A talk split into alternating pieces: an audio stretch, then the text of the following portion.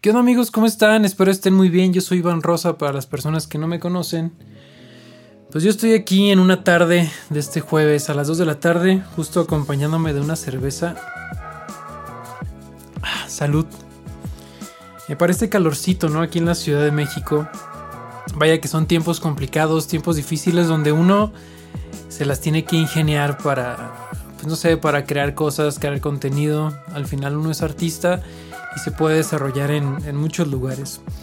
Y pues justo de esto vamos a estar hablando específicamente de la música. Estos podcasts quiero que hablen de, de, la música, no es nada novedoso, novedoso, pero voy a estar tocando temas que pues no sé, para mí son bastante interesantes.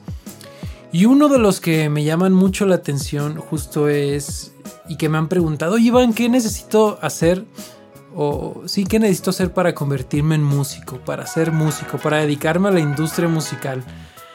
Eh, mucho tiempo no supe cómo contestar esta pregunta porque es una pregunta muy amplia, ¿saben? Es una pregunta que, que viene acompañado de diversos factores y no para todos funciona.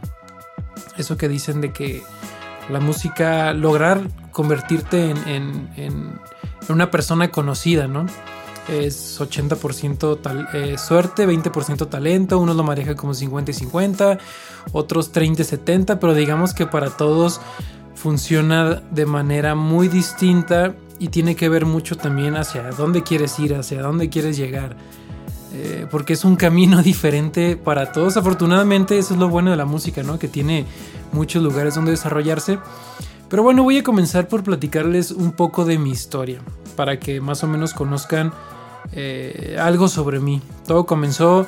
Eh, voy a comentar, contar así mi biografía tal cual, voy a tratar de resumirla. Pues yo comencé a tocar piano desde los 4 años. Fue hasta los 10 años que hice mi primera banda.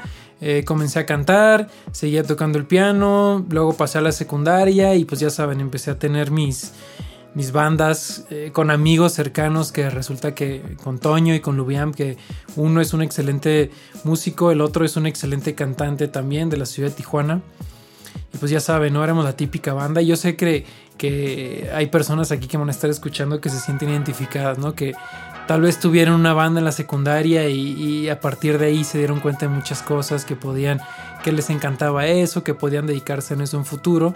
O tal vez estén las personas que estén en esta situación.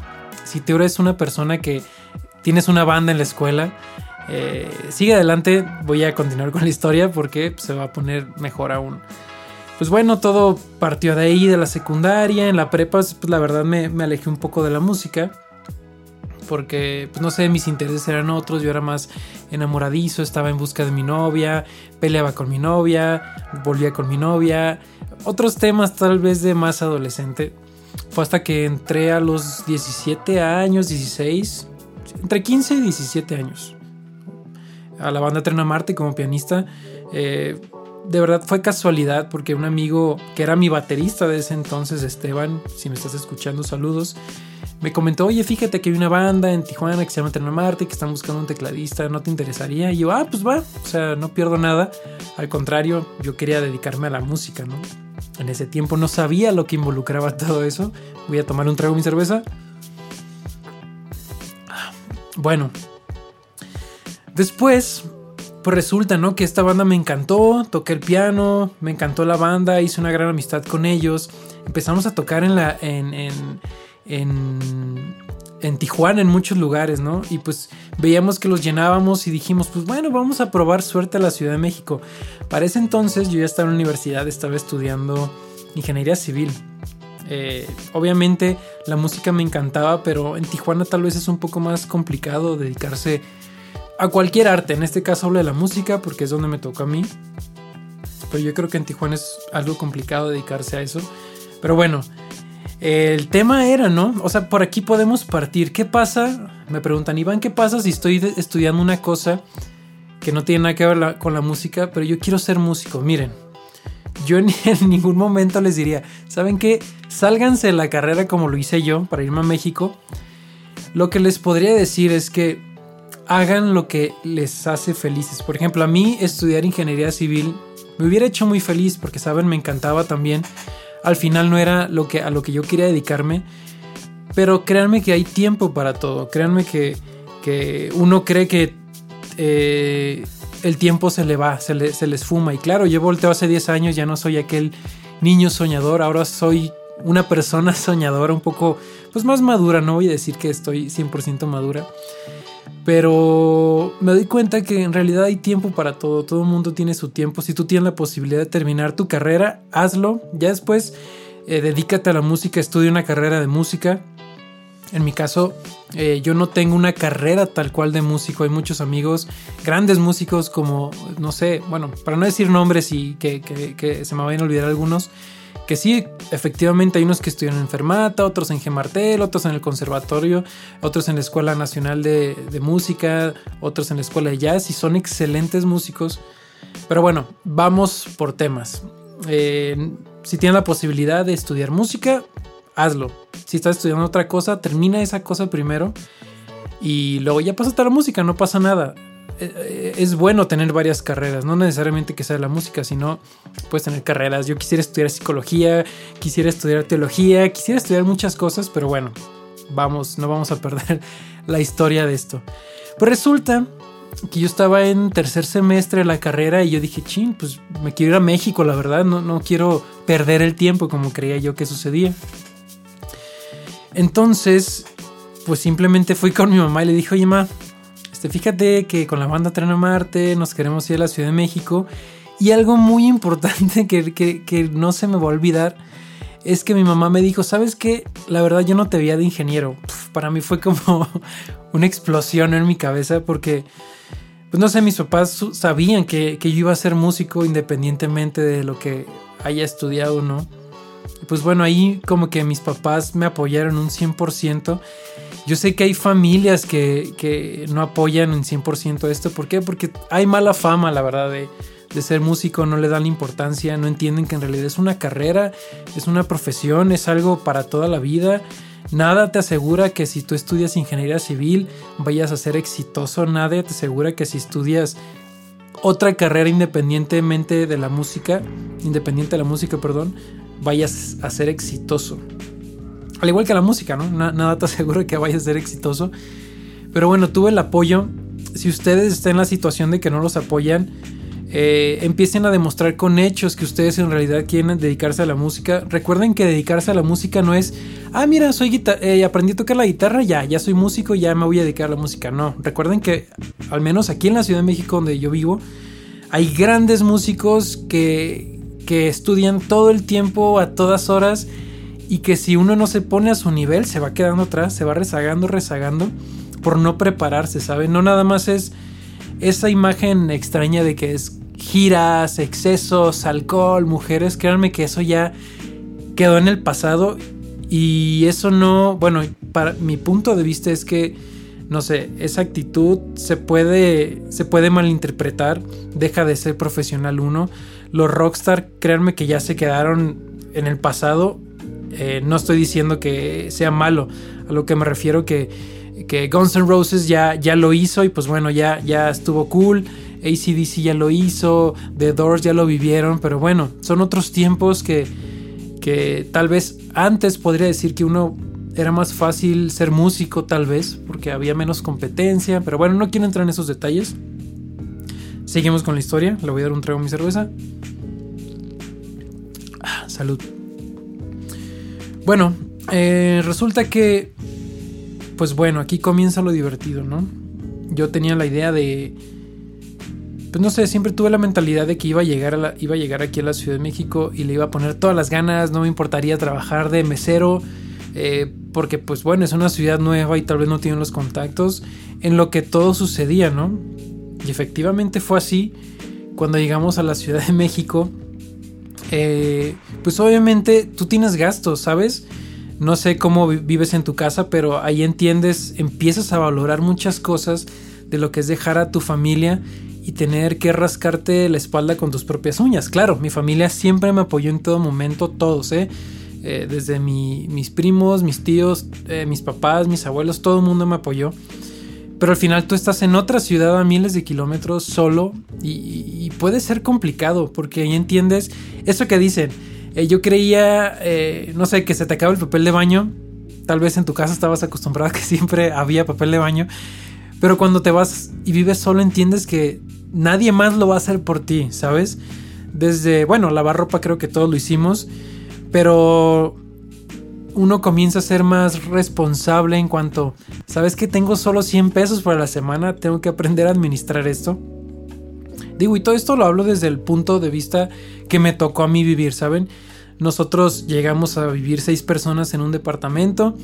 El primer trabajo que conseguimos fue gracias a Alan, el vocalista de esta banda.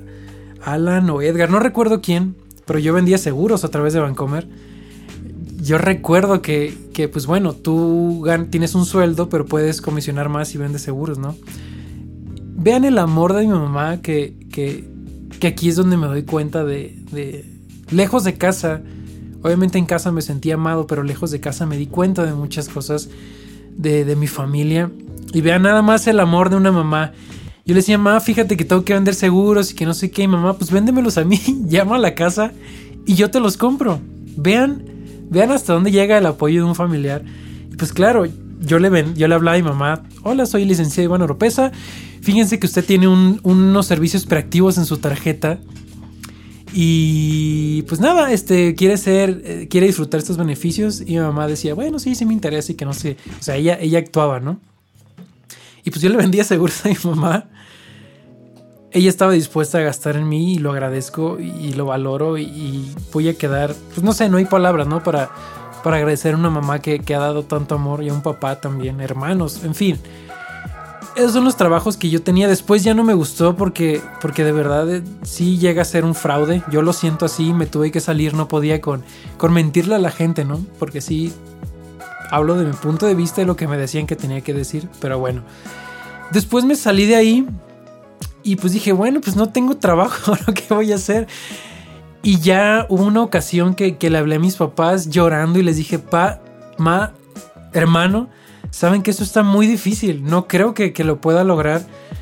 Eh, estoy muy preocupado, pero estoy hablando de que pasaron, no sé, tres meses, ¿saben? O sea, ni siquiera fue tanto tiempo.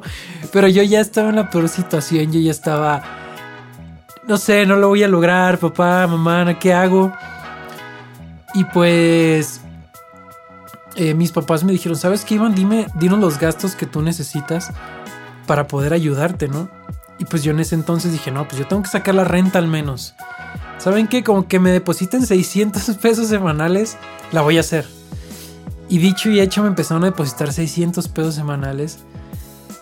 Y era increíble, ¿no? Porque pues igual a no todos les podían depositar sus familiares. Y acuérdense que éramos seis en la banda. Así que hubo momentos que entre los seis juntábamos 50 pesos y decíamos, ¿qué vamos a comer el día de hoy? Pues íbamos por huevo, por tortilla. Los vecinos del Oxxo se hicieron nuestros amigos y ya nos fiaban el pan, que la leche.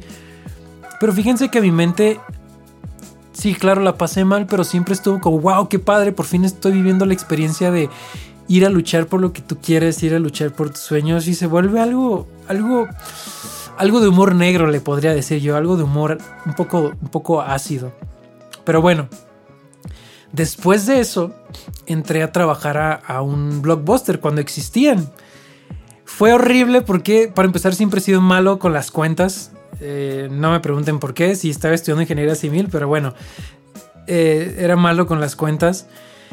Y hubo ocasiones, no sé si ustedes recuerden que en el blockbuster antes de entregar la película tenían que quitarles el seguro para que pues pudieran abrir las películas. Si no, no podían abrirlas, pues muchas veces se me olvidó quitarles el seguro y regresaban los clientes súper enojados porque no les quitaba el seguro. A veces cobraba mal, me, podían, me ponían a acomodar películas, me hacía bolas, decía, Dios mío, ¿qué estoy haciendo aquí? Si lo mío es la música. No. Así que renuncié. Renuncié a eso. Afortunadamente después conocimos a grandes personas que, nos ayudaron a, hacer un show justo, no sé si ustedes ubican, bueno, los que me escuchan aquí en la Ciudad de México, un lugar que se llama Plaza Antara. En Plaza Antara había un lugar que se llamaba Fat Crow y ahí montamos un show que se llamaba Black Tie Femmes. O sea, después de mucho tiempo, ¿saben? Estoy hablando de casi un año de que abríamos conciertos, no nos pagaban. Hasta después de un año de estar dándole duro, pudimos hacer un show burlesque, burlesque perdón, era muy divertido. Tocábamos canciones desde Ray Charles hasta no sé, Erwin on Fire, Lenny Kravitz y, las, y había chavas que bailaban increíble, excelentes bailarinas, muy profesionales. Ese show nos abrió las puertas para, o sea, gracias a ese show tocamos en muchas bodas, en muchos eventos, conocí gran parte de la República Mexicana. Y digo, estoy muy agradecido con eso, ¿no? A lo que yo voy con todo esto del dinero, es, el dinero es un tema muy complicado a la hora de, ir por tus sueños, ¿saben por qué? Porque uno cree que tiene que dedicarse 100% a lo que a lo que uno ama cuando empieza y no, ¿por qué? Porque si tú quieres ser músico y pretendes vivir rápidamente de la música, estás en un error. Es como cualquier ingeniero, cualquier arquitecto, tienen que empezar por un lado tal vez para pagar sus estudios. Todo este tiempo que van a ir a dedicarse a, picar piedra, como dicen de la música, véanlo como sus estudios. En los momentos que uno está estudiando nadie les paga nada. Tienen que buscarse otro trabajo para poder solventar esos gastos que requiera la, ese curso de, o ese, esas clases de música o esa clase de, tomen lo que están en la escuela. Así que yo les recomiendo que sean conscientes con ustedes mismos y digan, ¿saben qué? Yo puedo pagar una renta de 3 mil pesos, 4 mil pesos, 10 mil, lo que quieran. 3 mil pesos. Ahora, en el mes me voy a gastar otros 3 mil, ya son 6 mil. De celular me voy a gastar tanto. Pónganle que se vayan a gastar 7 mil pesos al mes, si pueden menos, o sea, sean conscientes con ustedes mismos y consíguense un trabajo que solo puedan o que vaya a cubrir esos gastos, pero que no les absorba todo el tiempo. Y si les absorbe todo el tiempo, hay veces que uno tiene que desvelarse y luchar por lo que quieren, ¿saben? Uno se tiene que dar el tiempo para trabajar por lo que sueña. A lo que voy con esto es consíganse un trabajo que pueda sustentar esos gastos y el tiempo libre, entre comillas, que tengan, dedíquenlo para la música. No es fácil, o sea, no es fiesta todo el tiempo, no es viajar todo el tiempo, no, requiere un gran esfuerzo de voluntad y en realidad uno, hay muchos eh, desertan, no sé si es la palabra correcta, sobre si en realidad quieren dedicarse a la música o no. Muchos no resisten y se regresan a su ciudad y está bien, no los estoy juzgando, ¿saben? No, no es para todos, cada quien tendrá sus motivos. Pero bueno, eso es un punto muy, muy claro que les quería decir y va acompañado de toda esta historia que les estoy contando. Punto número, creo que es el 2 eh, o 3. Consíganse un trabajo que sustente los gastos que vayan a tener en lo que ustedes empiezan a girar la rueda del ratoncito y se pueden a trabajar y puedan sustentarse de esto. Bueno, el punto que quería tocar es, que ya lo había tocado, es prepárense en todo momento recuerden que no nada más es pararse en un escenario y tocar. Recuerden que ustedes son artistas y tienen que estar completos en la mayoría de todos los sentidos. Desde estudiar todo el tiempo, ejecutar muy bien su instrumento, estudiar en todo el tiempo, eh, saber moverse en un escenario para no parecer un mueble ahí nada más en el escenario. Si tienen la posibilidad de cantar, prepárense en el canto. ¿Por qué? Porque es como una persona que estudió algo pero sabe inglés. Se abre una puerta en un área. Eh, pero sabe manejar Excel. Pero sabe, no sé, hablar otro idioma. Sabe hacer otras cosas que pueden aportar para una empresa. Es lo mismo con los músicos. En mi caso, si yo, soy si yo hubiera sido tecladista nada más, eso me hubiera cerrado muchas cosas. Afortunadamente aprendí a producir, aprendí a cantar, aprendí a tocar la guitarra, el bajo, la batería. Todo eso, todo eso que he aprendido me ha servido para abrirme puertas, para que, pues sí, para tener trabajo en otros lugares. Leer partituras no saben lo importante que es músicos. Debería ser una ley que todo el músico supiera leer partituras. ¿Por qué? Porque hay muchos lugares, en obras de teatro sobre todo, eh, con músicos de talla más grande te piden leer partituras a primera vista y es muy importante eso te va a abrir las puertas en todos los ámbitos, en todos, bueno, en lugares diferentes sobre todo. Otra cosa que quería comentarles es las relaciones públicas. Algo muy importante, yo, yo batallo mucho con eso porque yo soy una persona muy introvertida. Bueno, era, ahora soy un poco menos, que no le gustaba platicar con la gente, no le gustaba ir a eventos. Pero en esos eventos, como aquí en la Ciudad de México, digo, ahorita está un poco parado, pero cuando hay eh, en la Condesa, sobre todo, que hay muchos conciertos y gratis sobre todo, ahí es donde uno verdaderamente hace amistades con músicos, ahí es donde nacen las colaboraciones, ahí es donde conoce que al RP de, no sé qué lugar, que al manager de no sé qué, salgan y platiquen con todo el mundo y hagan sus contactos. Porque en la carrera musical, uno, tu talento, eh, tu esfuerzo, tu compromiso con la música, tu suerte y tus contactos son los que te van a llevar muy lejos. Eh, y bueno, eso es en cuanto a ese punto. Bueno, voy a seguir contando sobre lo que me ha pasado en la vida. Después, con esa banda, pues tuvieron la oportunidad de grabar un disco musical de 12 canciones. Eh, nos nominaron a los Latin Grammy después del al año siguiente que salió ese álbum como mejor álbum pop rock. Fue el primer año que se abrió esa, esa ese premio, esa categoría en los Latin Grammys.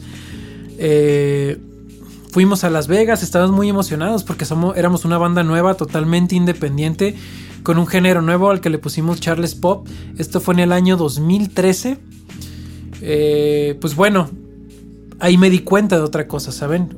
Bueno, fuimos a Las Vegas, perdimos, nos ganó Beto Cuevas, pues echamos fiesta, muy padre, regresamos y no sé, al menos yo tenía la idea de, bueno, ya nos nominaron a los Latin Grammy, ahora va a suceder la magia, ¿no? Ahora todo, va a empezar a caer del cielo. Y efectivamente, eso no pasa. Es como, digo, esto no se trata de atacar cosas, pero eh, mucha gente que, que cree que por los premios va a llegar muy lejos, y probablemente sí, pero eso no te lo aseguro en un 100%. Eh, que tú tengas, o que yo, digo, no me lo gané, pero yo me haya ganado un Latin Grammy no, si no hubiera persistido, si no hubiera trabajado por más, las cosas no hubieran sucedido. Un premio no, no te hace exitoso, ¿saben? Un premio simplemente te premia eh, el esfuerzo que has tenido, pero hasta ahí, ¿saben? Ustedes tienen que trabajar constantemente no por los premios, sino por lograr lo que ustedes quieren, por sus metas. Háganse metas, ¿saben? Yo quiero de aquí a un año eh, hacer un concierto bueno, eso quiere decir que de aquí a 8 meses eh, yo tengo que tener cierta cantidad de fans. Eso quiere decir que de aquí a 6 meses yo tengo que tener un material para que la gente lo haya escuchado. Esto quiere decir que de aquí a 3 meses yo tengo que estar grabando un disco. Esto quiere decir que de aquí a un mes yo ya tengo que tener mis canciones. ¿Saben cómo lo estoy haciendo? Voy de, del final al principio.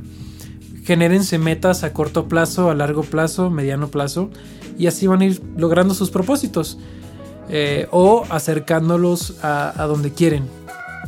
Em, ¿Qué más puedo decir? Bueno, una vez que nos nominaron, pues seguimos trabajando. Eh, las cosas no sucedieron y decidimos separarnos. Eh, la banda. Yo empecé mi carrera musical solista. Volví a comenzar desde cero. Me di cuenta de lo difícil que es. es trabajar solos, ¿saben? Porque antes sí trabajábamos solos, pero éramos seis personas. Ahora éramos, era yo solo. Y todo fue horrible, ¿saben? Porque entré en una depresión muy fuerte, me terminé con mi exnovia. Eh, yo tengo un perro que se llama Nacho, es un pastor alemán gigante. Yo viví en ese tiempo cuando me salí, me salí de la banda en un cuarto pequeño, gracias a mi amigo Rodrigo y a su mamá que, que me prestaron ese cuarto, pero al final, eh, bueno, era una recámara normal no pequeña, pero toda mi vida estaba en esa recámara, ¿saben? O sea, no cabía, por eso era pequeña. Mi perro vivía ahí conmigo. Digo, la pasaba increíble. Fue un momento de mi vida de autoanálisis, de aprender cosas nuevas, de aprender cosas pues que pensaba que no era capaz de hacer, de hacer nuevamente amistades, de practicar canto, porque yo tenía mis canciones, quería sacarlas. Fue un momento bastante complicado, pero divertido. ¿Por qué? Porque me di cuenta de mis límites, de que podía superar esos límites. Va a llegar momentos en su vida, músicos que quieran dedicarse a esto, que no van a estar seguros de lo que, si lo que están haciendo está correcto. Pero créanme, y, lo ha dicho un gran amigo, el primer paso no te va a llevar a, a donde quieres estar. Pero, ¿cómo es? El primer paso que des no... Ay, se me fue totalmente el dicho. Bueno, todos los pasos que des te van a acercar más a donde quieres llegar. Tal vez ese paso no te lleve exactamente a donde quieres estar, pero te va a llevar encaminado ese camino. Eh, yo volteo para atrás y todo lo malo que me ha pasado en mi vida en realidad no, no ha sido malo, ¿saben? Simplemente fueron momentos que hoy agradezco porque sin ellos no hubiera conocido a mi esposa, eh, no hubiera hecho mi disco, mis canciones, eh, no hubiera conocido a grandes amigos, no hubiera hecho muchas cosas, así que estoy muy agradecido con, supuestamente las cosas malas que me han sucedido, que, que vuelvo a decir, no son malas. Pero bueno, eh, más o menos esto es un panorama de, lo que me ha pasado y lo, que les, quisiera compartir acerca de qué es dedicarse a la música. Es mucho sacrificio, mucho amor a lo que hacen, confiar en ustedes. Eh, recuerden que, ser músico, ser artista no es estar en competencia con los demás, no es, echarles, no es tirarles tierra. Recuerden que todos somos amigos, todos hacemos un arte diferente Ustedes tienen que ser amables con todo el mundo. Hay gente muy grosera, hay gente con la que me he topado muy prepotente que a uno solo le quieren sacar dinero aprovechados, pero bueno, es, parte de aprender a, leer a las personas y, con el camino pues tratar de evitárselas. Y pues bueno amigos, creo que hemos llegado al final de este eh, podcast. Eh, espero lo hayan disfrutado. Esto es un poco de, mi vida, de una introducción. Seguiremos hablando de la música. El siguiente episodio va a estar divertido porque va a ser una plática con mi esposa de, de qué es estar casado con un músico. Porque sí, los músicos estamos locos, la verdad. Todo el tiempo nuestra cabeza está pensando cosas buenas, al parecer. Pero bueno, eso será otro tema. Así que bueno amigos, que tengan una excelente mañana, tarde, noche. No se olviden de compartir esto si les gustó. Si conocen a una persona que quiera dedicarse a la música, compártanle esto por favor. Y pues nada, cuídense mucho, Dios los bendiga y hasta luego.